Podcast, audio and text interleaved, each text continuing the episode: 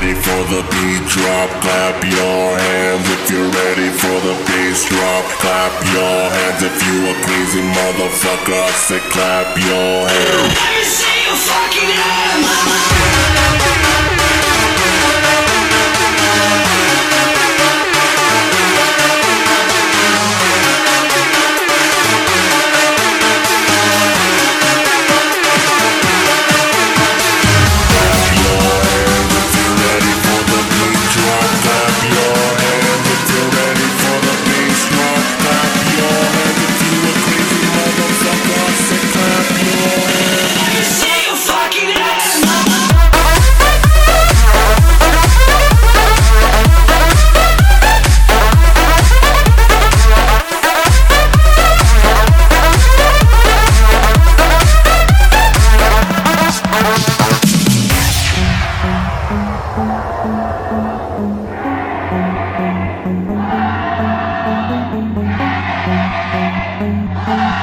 Yeah.